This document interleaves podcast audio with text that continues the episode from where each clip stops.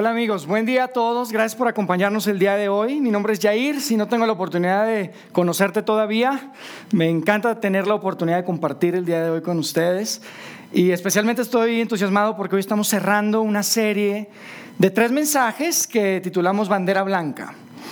Y saben, bandera blanca es importante para nosotros. Yo quiero decirles que honestamente, para mí en lo personal, la última vez que estuvimos acá juntos, eh, la verdad me llenó de, fue muy inspirador el, ver la respuesta de muchos de ustedes, porque la última vez que estuvimos acá juntos, muchos de ustedes tomaron la decisión de simplemente decirle a Dios, levanto mi bandera blanca, ya no quiero correr más, no quiero huir más de ti Dios, y te quiero entregar mi vida a ti. Y para mí la verdad eso fue, fue increíble. Quiero decirles que yo estuve conversando con algunos de ustedes después de la reunión. Y a mí me emociona pensar lo que Dios va a hacer en sus vidas, me emociona pensar en lo que Dios va a hacer en sus familias y en realidad me emociona pensar en lo que Dios puede hacer en, su círculo de influencia, donde estamos cada uno de nosotros, el impacto que podemos tener en nuestra comunidad. Y mi oración es que ustedes puedan sentir a Dios súper cerca, de una forma bien palpable, bien real en sus vidas. Así que mira, si hoy es tu primera vez, o ya tenías tiempo que no estabas con nosotros, te cuento que estamos hoy aterrizando el avión, estamos terminando una aventura, un viaje a través del libro de Jonás. El libro de Jonás es realmente un texto judío muy antiguo que hoy forma parte de lo que es el Antiguo Testamento, que forma parte de la Biblia. Este, y probablemente has escuchado de la historia de Jonás, probablemente has escuchado de esta eh, pues historia que seguramente tal vez en misa de niños o en la escuela bíblica dominical habías escuchado porque eh, pues hay un pez por ahí que se come a un hombre y después de tres días lo echa en el mar, entonces probablemente te acuerdas de eso, pero la realidad es que creemos que la historia de Jonás es muy importante y lo interesante de la vida de Jonás es que se parece mucho a mi vida. Y la historia de Jonás se parece mucho a tu vida, porque Jonás fue un hombre que tomó la decisión de intentar huir de Dios. Jonás trató de huir de Dios y, tú y yo, de alguna forma, si somos bien honestos, en algún momento de nuestra vida, tal vez en un área o tal vez en toda nuestra vida, hemos intentado huir de Dios. Tal vez para ti fue que creciste en una familia donde iban siempre a la iglesia, cada domingo, tal vez ibas a misa, y llegó un momento en tu vida en que dijiste, ¿sabes qué? Creo que esto eh, ahorita no lo quiero, no lo quiero aplicar, no quiero. O sea, escuchaste los principios, escuchaste todo, pero dijiste, ¿sabes qué? En este momento no, y estás huyendo de Dios. Tal vez para algunos otros, decíamos también la última vez, pues es algo un poco más privado, algo más secreto, porque tal vez tú dices, ¿sabes qué? Yo no creo en Dios. Pero lo que sí sabes es que tú tienes mucha claridad de que está bien y que está mal y tienes una conciencia, no sabes de dónde viene eso, sospechas tal vez que viene de Dios, pero, pero hay una tensión ahí y estás huyendo de Dios. En el caso de Jonás, fue que Dios le dijo a Jonás que quería que fuera a una ciudad que se llamaba Nínive a darles un mensaje que Dios tenía para ellos. Y Jonás, como un buen profeta del Antiguo Testamento, le dijo, Dios, mira, yo creo en ti, yo creo los diez mandamientos, toda la onda la creo, pero sabes, no voy a ir. No quiero ir. Y entonces Jonás estaba huyendo de Dios. Y lo que experimentó Jonás después de huir de Dios, después de haberle dicho que no a Dios, a esta tarea que, que, Dios le entrega, fueron cosas que, que, realmente en las últimas reuniones hemos estado conversando y son lecciones grandes, importantes, que creo que aplican mucho para nuestra vida. La primera lección que vimos fue que Jonás descubre que tú puedes huir de Dios, pero no puedes escapar de Dios. Tú puedes huir de Dios, pero no puedes escapar de Dios. Y probablemente tú estás aquí y dices, oye, eso suena como un poquito este, de miedo, ¿no? Pero te digo algo, es la mejor noticia que yo te podría dar. Porque Dios no te está buscando para castigarte, te está buscando para rescatarte. Y probablemente tú has experimentado eso en tu vida. La segunda lección que aprendimos la última vez que estuvimos juntos, decíamos que Dios es generoso en su gracia, pero que también es riguroso en su disciplina. Y decíamos que Dios es generoso en su gracia, lo que significa es que, mira, la gracia de Dios es tan amplia y tan grande que es muy difícil salirse de sus límites. Es muy difícil. Y cuando decimos que Dios es riguroso en su disciplina, a lo que nos referimos es que como tú y yo disciplinamos a nuestros hijos, lo hacemos porque los, los amamos. Y Dios lo que está haciendo probablemente, si tú en este momento en tu vida estás pasando por una circunstancia, una situación en la que tal vez te sientes disciplinado por Dios, inclusive tal vez por las decisiones que has tomado, lo, que yo te quiero decir hoy, recordarte, es que ese es el amor de Dios. Y, el amor de Dios realmente es porque quiere rescatarnos, no porque quiere castigarnos. Lo que quiere es que regresemos a Él, que estemos de regreso. Y la última vez que estuvimos acá, muchos de ustedes le dijeron a Dios, ¿sabes qué Dios? Aquí estoy de regreso. Aquí estoy de regreso. No quiero correr más, voy a levantar mi bandera blanca y quiero rendir mi vida a ti. Y la realidad es que si no estuviste con nosotros, yo te recomiendo muchísimo que escuches los mensajes. Si esta es la primera vez o te digo, no estuviste en las últimas dos reuniones, sería súper bueno que tú pudieras escuchar los mensajes, que tengas el panorama completo de esta serie, de este tema, de este tema de bandera blanca que estamos hablando. Yo creo genuinamente que tiene el potencial de ser algo bueno, bueno para tu vida. Ahora déjame te digo algo. Si la historia que hemos leído hasta ahora terminara ahí, la historia estaría perfecta. Porque tiene sentido. La historia es básicamente que Jonás huye de Dios, se revela y huye de Dios, y después Jonás regresa y Dios lo perdona y le, da una segunda oportunidad. El tema es que esa solamente es la mitad de la historia. Esa es la historia famosa, es la historia donde está lo de la ballena y que se lo traga y que lo escupe. Esa es la historia famosa, pero la, historia y lo que, lo que vamos a ver hoy creo que es lo más importante y la esencia como tal del libro de Jonás, de la vida de Jonás. Y lo interesante es que lo que vamos a ver hoy, lo que quiero que leamos juntos, es algo que en realidad no creo que necesariamente esté dirigido a aquellas personas que se consideran o que consideramos personas que están en rebelión con Dios, personas que están huyendo de Dios, personas que tal vez están en rebelión con Dios en cuanto a, a, su, este, a su estilo de vida o en cuanto a su moralidad. Lo que vamos a ver hoy realmente creo que está dirigido a muchas personas personas, muchos de nosotros, como tú y yo probablemente, que te consideras, entre comillas, buena persona, que eres una buena persona. Y te voy a decir algo, si tú estás aquí y tú estás desconectado por completo de Dios, este tema de la iglesia y Dios realmente no es una parte importante en tu vida, yo te quiero, y, alguna vez has, has pensado, sabes, yo creo que en la iglesia a mí ni me querrían. Yo no creo que, me quisieran en una iglesia. Realmente mi, mi, expectativa o mi, mi este, pensamiento acerca de la iglesia es que pues están más como para decirme en qué estoy mal. Y has tenido esos pensamientos, déjame te digo que hoy en particular estamos a punto de confirmar tus sospechas. Hoy vamos a confirmar tus sospechas. Porque la verdad es que muchos de nosotros, que somos seguidores de Jesús, cristiano, católico, buenas personas otra vez, Tratamos de hacer las cosas bien, tratamos de ser honestos, decimos la verdad. A veces nos equivocamos, pero le pedimos perdón a Dios. Somos fieles a nuestras parejas, somos buenos ciudadanos. Nosotros, que somos buenos seguidores de Jesús. La verdad es que la mayor parte de las ocasiones somos personas que nos hemos rendido ante la voluntad personal de Dios, a la voluntad de Dios para nuestras vidas, pero no nos hemos rendido a la voluntad de Dios para el mundo. Nos hemos rendido a la voluntad que Dios tiene para mi vida, moral para mí. Pero muchas veces no nos hemos rendido a la voluntad global de Dios, a una voluntad de Dios que va más allá de mí mismo. Y la verdad es que ese fue el problema de Jonás. Ese fue el problema de Jonás y es lo que vamos a leer hoy. Eh, eh, este, este es un tema que realmente para mí es como un espejo que, en el que podemos vernos. Es un espejo que como seguidores de Jesús nos obliga a preguntarnos, oye, ¿y qué hay de los que no están aquí? ¿Y qué hay de la siguiente generación? Saben, yo he tenido conversaciones con algunas personas que están lejos de Dios, que están desconectados de la iglesia y me dicen, la verdad, Jair, pero si ustedes nada más se preocupan por portarse bien. Ustedes nada más se preocupan por cumplir sus reglas, como que yo no siento que les importemos mucho. Y la verdad eso es triste. Y tal vez es algo que no has querido ver o ni siquiera te había pasado por la mente, pero que hoy el libro de Jonás nos va a obligar a ver. Entonces quiero que leamos juntos. Quiero que revisemos esta historia en el capítulo 3. Vamos a empezar a leer juntos y lo vamos a, y lo vamos a comentar. Y quiero que juntos tratemos de aterrizar esto al final, específicamente en el, en el tema de cuál es la voluntad de Dios para el mundo y no solamente para mí. Fíjense lo que dice Jonás capítulo 3 en el verso 1. Empezamos a leer ahí, dice, la palabra del Señor vino por segunda vez a Jonás. Jonás ya se le había dicho una vez, ¿se acuerdan? Y había dicho que no. Dios le estaba dando una segunda oportunidad. Y le dijo, anda, ve a la gran ciudad de Nínive y proclámale el mensaje que te voy a dar.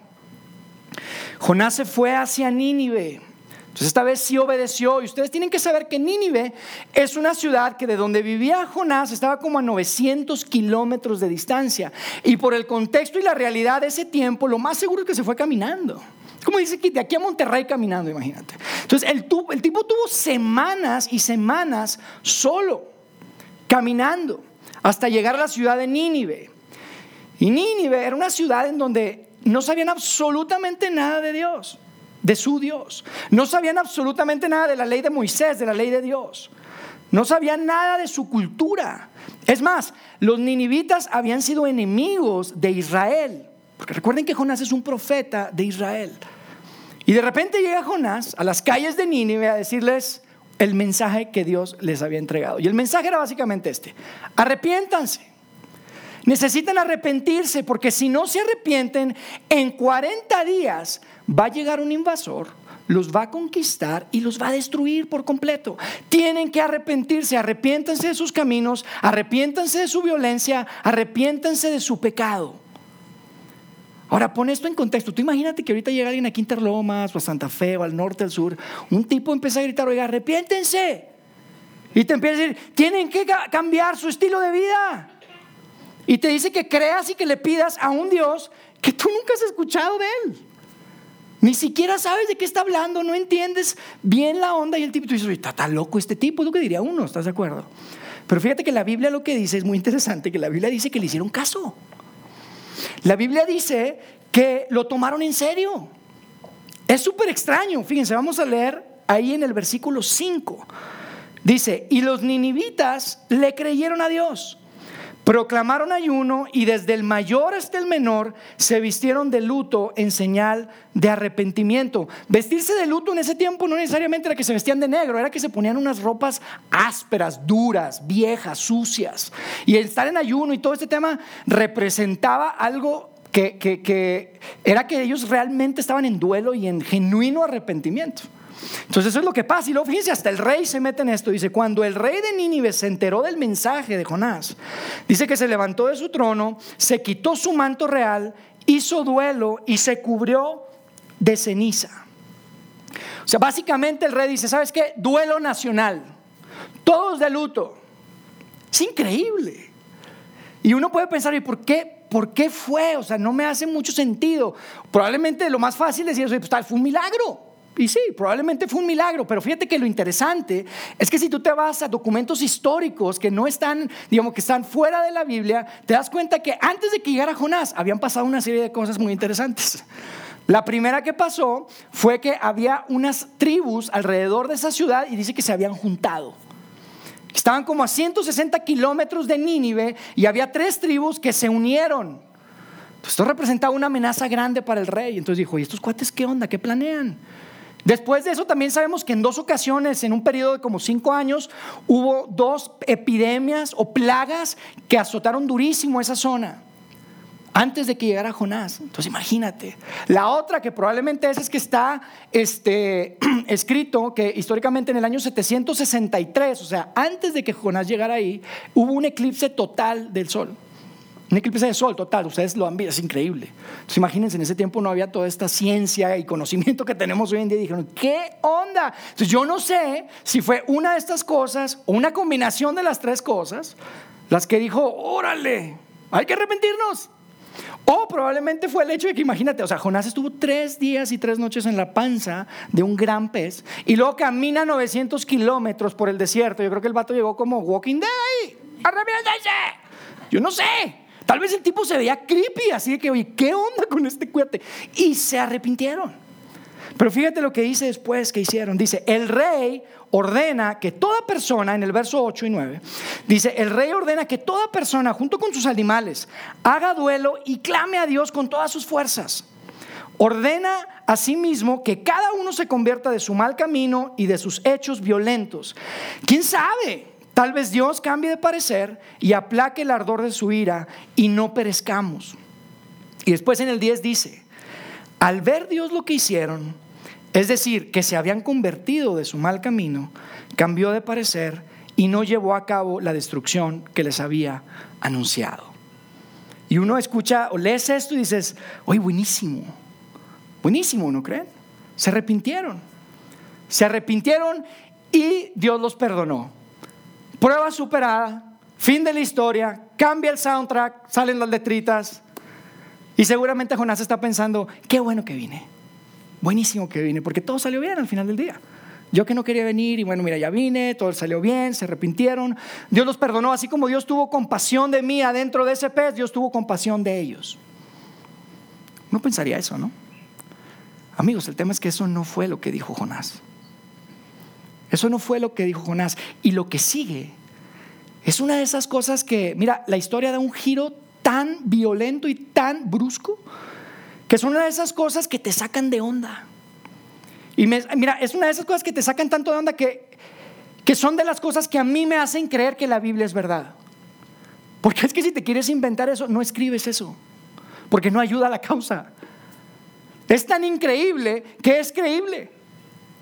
Porque lo que descubrimos después es la verdadera razón por la que Jonás no quería ir a Nínive.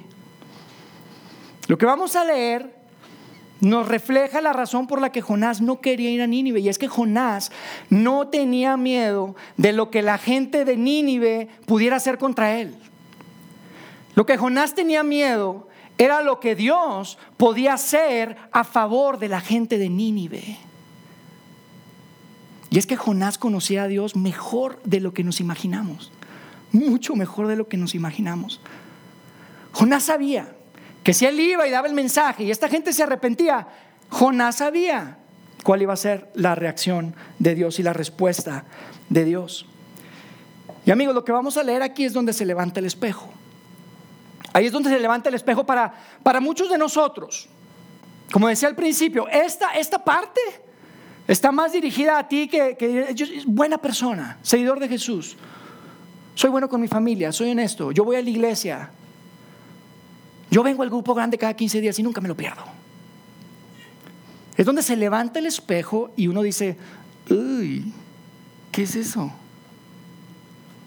Porque nos obliga a ver algo que probablemente no habíamos visto, algo que probablemente estaba ahí a un lado, pero que Dios permite que quede aquí escrito para que tú y yo hoy podamos escucharlo y reconocer que hay algo que realmente nos debe incomodar.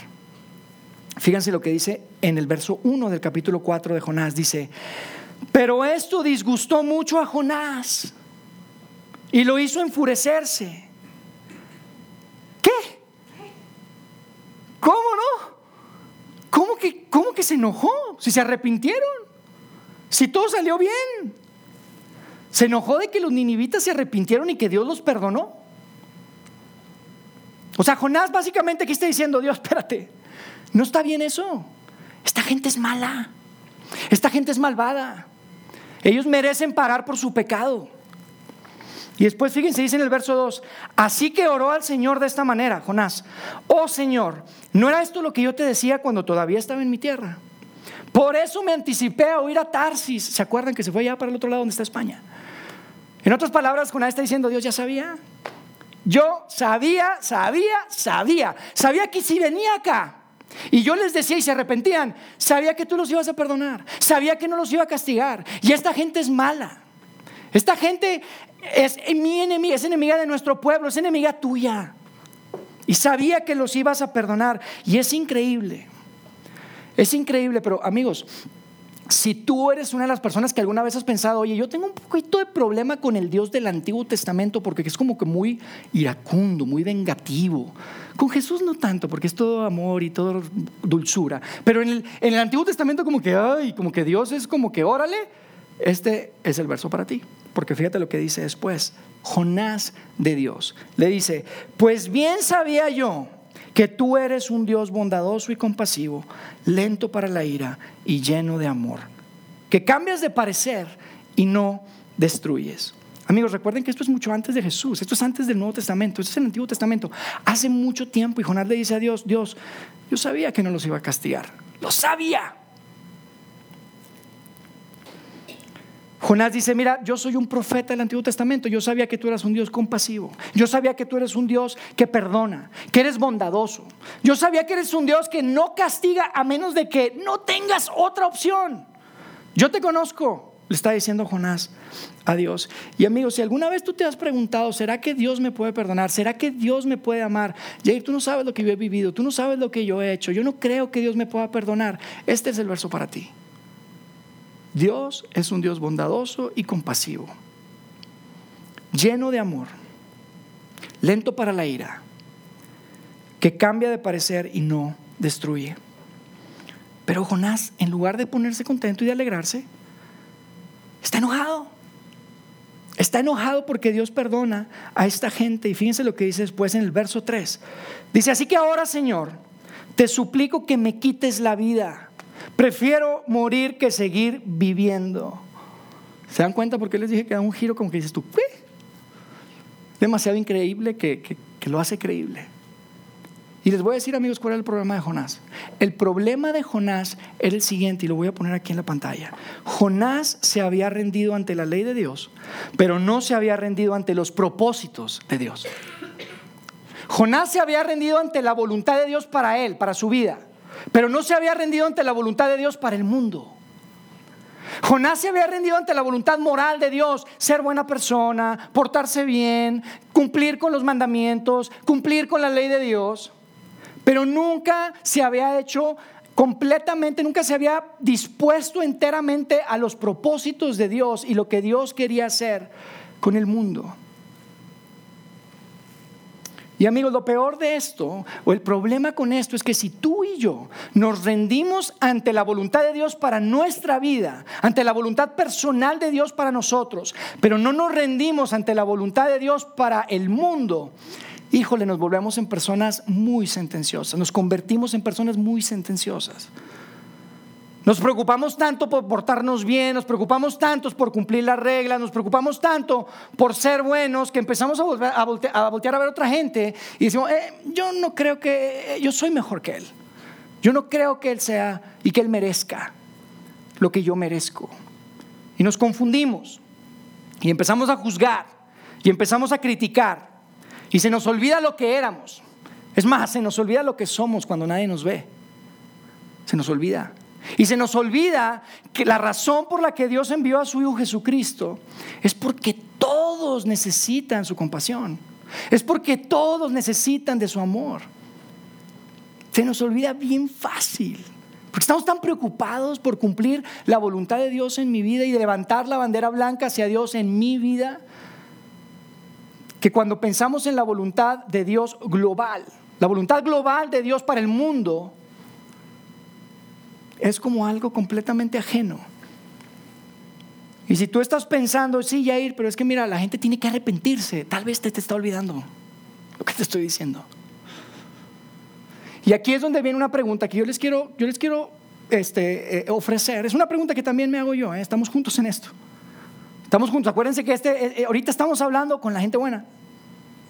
¿Ok? La que está cerca de Dios. Y esta es la pregunta que quiero que se hagan. ¿Alguna vez le has dicho a tu Padre Celestial, Dios, me rindo ante tus propósitos para el mundo? ¿Alguna vez le han dicho eso? No solamente a tu propósito personal para mi vida, sino de la misma forma que estoy comprometido con ser más honesto, de la misma forma que estoy comprometido con ser el mejor padre, de la misma forma que estoy comprometido para decir la verdad, de esa misma forma, Dios, yo quiero ser un conducto de tu gracia. Quiero ser una herramienta para lo que tú quieras hacer en el mundo, en mi mundo, en donde esté. A quien se atraviese en mi vida. Porque amigos, yo les voy a decir algo y tal vez lo han experimentado. La verdad es que la compasión, la bondad y la gracia de Dios son irresistibles. Cuando tú experimentas la bondad, la compasión y la gracia de Dios, es algo muy atractivo. Cuando lo puedes experimentar a través de otras personas. Porque eso se experimenta a través de las personas, no, no se experimenta en una explicación. Es más, yo sé que muchos de ustedes hoy están aquí, hoy siguen a Jesús, no porque alguien se sentó a tomar un café y les explicó la teología. Del amor y la bondad y la gracia de Dios. Hoy están aquí porque experimentaron a través de alguien más esa bondad, esa compasión y esa gracia de Dios. Y la única forma que más personas se pueden conectar con Dios es si tú y yo no solamente levantamos nuestra bandera blanca y estamos dispuestos a cumplir la voluntad personal de Dios en nuestras vidas, sino hasta que tú y yo estamos dispuestos a decirle a Dios, yo estoy dispuesto a cumplir con tu voluntad global para el mundo. Fíjense lo que sigue. En el verso 4, ahora le está hablando Dios a Jonás. Le dice, ¿tienes razón de enfurecerte tanto, Jonás? Hello. Hace unas semanas tú eres el que estabas pidiendo por mi bondad. Hace unas semanas solamente tú eres el que estabas clamando, ¿se acuerdan?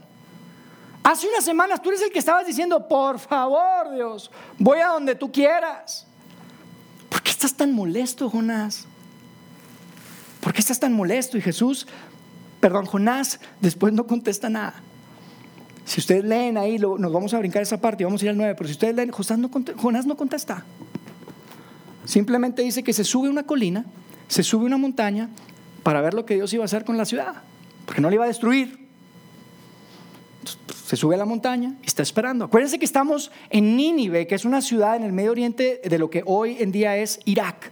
Está caliente, está muy cerca de lo que hoy es Mosul, esa zona. Y entonces está, está Jonás ahí esperando. Y dice que Dios envió una planta y creció una planta y le dio sombra a Jonás. Y entonces a Jonás como que se le quita un poquito el mal humor, porque ya había sombrita. Entonces está viendo la, ciudad y ya se le quita un poco el mal humor, pero dice que después Dios envió un gusano y que en cuestión de 24 horas se comió la raíz y se marchita por completo la planta. Y entonces este tipo ahora sí está otra vez furioso. No puede ser. Está ahí viendo y después dice, ya me parece increíble esto, es que esto para mí habla tanto del carácter de Dios. Porque Dios no estaba, no había terminado con Jonás. Dice que después mandó un viento. O sea, Dios se la pasa mandando cosas. Yo para este momento, si hubiera sido Dios, diría, bueno, ya, ya me sirvió para lo que quería, ya salvé a esa ciudad. Jonás, tú eres un cascarrabias. Vámonos. Pero ese no es Dios. Dios le sigue enviando cosas. Dios no había terminado con Jonás. Y después dice que le manda un, viento del este. Y esos vientos, amigos, si ustedes han leído, han visto algún documental o han estado ahí, quiero decirles que la temperatura en esos lugares, cuando sopla el viento, es tan caliente que puede subir 10, 12 grados en cuestión de 30 minutos. Entonces este tipo está miserable. no puede ser, este calor. Y fíjense lo que Dios le dice, porque Dios le habla y le dice, pero Dios le dijo a Jonás en el 9, ¿Tienes razón de enfurecerte tanto por la planta? Claro que la tengo, le respondió. Me muero de rabia. Dios, estoy tan enojado que ya no esté la planta y no es que me importe la planta, es que ya no tengo sombra. Y después le dice el Señor, tú te compadeces de una planta, Jonás. Una planta que sin ningún esfuerzo de tu parte creció en una noche y en la otra noche pereció. O sea, Jonás, tú no moviste ni un dedo, papá. ¿Están de acuerdo? ¿Y tú por qué te enojas tanto? Le está diciendo, tú no tuviste nada que ver, pero estás preocupado porque ya te daba tu sombrita. Y después le sigue diciendo en el 11, y de Nínive, una gran ciudad donde hay más de 120 mil personas que no distinguen su derecha de su izquierda, o sea, no saben ni la maldad que están haciendo, y hay tanto ganado ahí, dice, ¿no habría yo de compadecerme o de preocuparme por ellos? Tú estás muy preocupado por la planta. Y ni tuviste nada que ver. Y ni te importa la planta, te importa la sombra. Y tú crees que yo no me voy a preocupar por 120 mil personas que no saben nada. ¿Y saben qué le contestó Jonás? Nada. Ya se acabó. Se acabó la historia. Ahí termina el libro.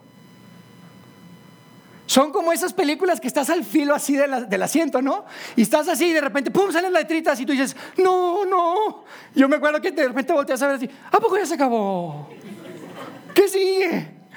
Y te dejan pensando tanto, ¿a poco no? Te quedas pensando, entonces la escena de antes se trataba de esto, entonces ¿por qué esto? Y empiezas a pensar en los este, finales alternativos y una cantidad de cosas. ¿Te ha pasado? Yo creo que por algo Dios permitió que este libro terminara así se queda así de repente dices tú, ¿cómo? O sea, le, das la vuelta y dices tú, Miqueas, ¿qué? ¿Cómo? Jonás, necesitamos el capítulo 5. No hay capítulo 5. Se quedó en el capítulo 4. Pero es, es, muy importante la razón por la que, la que termina así. Yo, yo creo que lo que Dios le está diciendo ahí a Jonás es, Jonás, tú eres un buen hombre. Jonás, tú cumples con la ley. Tú eres una persona buena, una buena persona, te portas bien. Eres un profeta del Antiguo Testamento. Es más, Jonás, tu nombre va a aparecer en la Biblia varias veces. Es más, va a haber un libro solo para ti que va a contar tu historia. Tú eres un buen hombre, Jonás. Pero Jonás, tus preocupaciones son por todas las cosas equivocadas. Te preocupas por todas las cosas equivocadas. Jonás, tus preocupaciones no reflejan mis preocupaciones. Jonás, me preocupa esa gente. ¿Qué te preocupa a ti, Jonás? Bueno, Señor, lo que pasa es que hace mucho calor aquí. La planta, el gusano. Jonás, me preocupa esta generación de ninivitas, Jonás. ¿Qué te preocupa a ti? Bueno, Dios, estamos muy lejos. Tengo que regresar caminando, son 900 kilómetros, ¿sabes lo que es eso? Es como de aquí a Monterrey. Yair, ¿qué te preocupa, Yair? ¿Qué te preocupa? ¿Por qué te compadeces? Bueno, Dios, sabes que allí en la casa el agua caliente en una regadera nada más sale en una al mismo tiempo y en otra cuando sale y se pone fría, entonces tengo que cambiar el calentador, Dios. El otro día venía manejando, Dios, y caí en un pozo, le salió una bola a mi auto, a la, a la llave, a la llanta. Me preocupa. Grupo de vida. Grupo grande, Vidaín. ¿Qué les preocupa? ¿Qué les preocupa al grupo grande? Porque a mí me preocupa Ciudad de México. A mí me preocupa esta generación de jóvenes. A mí me preocupa esta generación de niños. Los niños, mis hijos, sus hijos. Eso es lo que me preocupa, dice Dios. Me preocupan las madres solteras. Me preocupan las personas que están en una crisis matrimonial y que están a punto de divorciarse. Me preocupa la gente que se ha alejado de la iglesia, que se ha alejado de mí y ni siquiera me conocen realmente. Eso me preocupa. Saben que hace aproximadamente seis años, unos seis años y medio aproximadamente, de una forma muy providencial, este, ni planeado ni mucho menos, mi esposo y yo tuvimos la oportunidad de iniciar un grupo que nos reuníamos cada viernes. Y todo salió porque nuestras esposas se encontraron en un parque y dijeron, oye, vamos a orar por nuestras familias. Vamos a orar por nuestras... ¿Qué te parece si nos juntamos y pedimos a Dios? Y nos empezamos a juntar los viernes. Y lo que ese día empezó como pues una oportunidad de pedir por nuestras familias y todo eso se convirtió eventualmente, eventualmente en un grupo de amigos que hoy son como familia para mí, como familia para mi esposa. Pero saben que después de un tiempo que nos juntábamos cada viernes, Dios nos empezó a inquietar. Dios nos empezó precisamente a hacer esta pregunta. ¿Qué les preocupa familias bonitas que se juntan todos los viernes?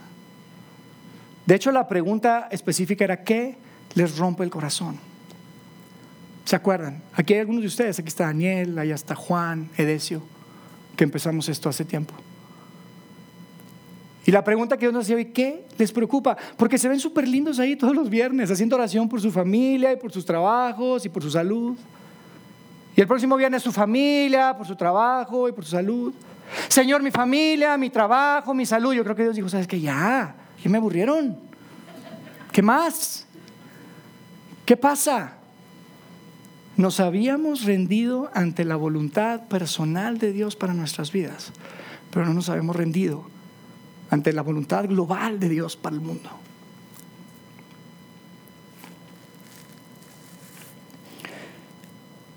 Y de verdad, no crean que este, me pongo así porque soy un soñador y un iluso. Yo sé que probablemente no vamos a poder cambiar el mundo entero, pero sí podemos cambiar el mundo de alguien. Y sí podemos cambiar el mundo de muchas personas. Y las historias que empezamos a escuchar hoy en día son tan inspiradoras. Las historias que empezamos a escuchar de niños que dicen, papá, quiero ir al grupo. De mujeres que dicen, yo nunca me había conectado con Dios de esta forma. de personas que dicen en mis 20 años de experiencia en otras partes por primera vez estoy entendiendo lo que Dios quiere para mi vida, estoy conociendo un Dios que no conocía, sabes, eso vale la pena. Porque esa es la voluntad de Dios para el mundo. Y esa es la razón, amigos, por la que queremos hacer vida en Ciudad de México. Esa es la razón por la que queremos hacer vida en Ciudad de México y por esa razón es por la que hay gente aquí que llega a las 7:45 de la mañana para montar las luces y para poner las bocinas, que todo se vea bien, que todo suene bien. Esa es la razón por la que entre semanas se preparan un grupo de personas que están aquí en la otra sala y que están cuidando a tus hijos y que le están enseñando verdades y principios que van a impactar su juventud, que van a impactar su adultez. Por eso se pueden pagar las cuentas aquí en este lugar, porque sabes, hay un grupo de personas, hay un grupo de ustedes que entienden esto, que se están preocupando por lo que Dios se preocupa. Y no nada más por cuál es lo que yo tengo que hacer y cuál es la moral que tengo que tener y cuál es la ética que tengo que tener en mi vida para yo estar bien con Dios. Y ya. Esa es la razón por la que se puede hacer, porque hay muchos que lo, que lo están haciendo, pero saben amigos, no todos, no todos están preocupados por lo mismo. No son cada uno de ustedes los que están preocupados por eso. Y yo creo que si tú estás aquí, tú eres un seguidor de Jesús, Eres cristiano, eres católico y probablemente llevas tu vida muy bien. Tienes una relación personal con Dios, hablas con Él, vienes, vas a la iglesia, vas a misa cada domingo. Si tú estás aquí y estás en esa situación, yo creo que es tiempo de que te empieces a preocupar por la voluntad global de Dios para el mundo. Y para ti y para mí, la primera parada se llama Ciudad de México. La primera parada se llama vida ahí en Ciudad de México, donde Dios nos quiera poner, si es en este cine, si es en otro lugar, si es en Polanco, no me importa dónde, pero se llama Ciudad de México. Por eso no nos da pena decirte, queremos que sirvas. Por eso no nos da pena decirte, queremos que nos des lo más valioso que tienes, que es tu tiempo, tus talentos, tus habilidades. No nos da pena pedirte. No nos da pena decirte, invita a alguien más. No nos da pena decirte que necesitamos que des de tus finanzas, que des de tu dinero, porque sabes, no es para nosotros es porque queremos cumplir la voluntad que Dios tiene para este mundo. Y Dios nos ha puesto aquí por una razón. No es casualidad. Yo ni soy de aquí. Muchos de ustedes ni son de aquí tampoco. ¿Y cómo terminan aquí? Un domingo por la mañana, en el año 2019, en un cine, escuchando a Jonás enojarse, cascarrabias, y viendo a un Dios bondadoso y compasivo que es lleno de amor, que es lleno de, gracia, que no destruye, que cambia de parecer. La única forma en la que esto va a suceder, amigos, es si somos súper estratégicos, todos los que estamos aquí, en dar de nuestro tiempo, dar de nuestras habilidades, dar nuestras finanzas estratégicamente, para que podamos crear ambientes en donde la gente probablemente se pueda conectar con Dios. Yo te voy a decir algo, lo platicamos hace unos días. Ni yo ni nadie aquí somos capaces, ni nos podríamos atrever a decir que nosotros podemos cambiar el corazón o la vida de alguien. Sería una locura. Yo no soy nadie para cambiar el corazón a alguien. Lo único que puedo hacer, lo único que podemos hacer juntos, y que yo te quiero invitar a que lo hagas conmigo, es crear los ambientes propicios para que la gente pueda conocer a ese Padre Celestial que pueda conocer a ese Dios. Se trata de simplemente decirle a Dios, Dios, te quiero entregar todo lo que tengo. Quiero levantar mi bandera blanca hoy. No solamente para tus propósitos personales en mi vida, sino para los propósitos globales en el mundo.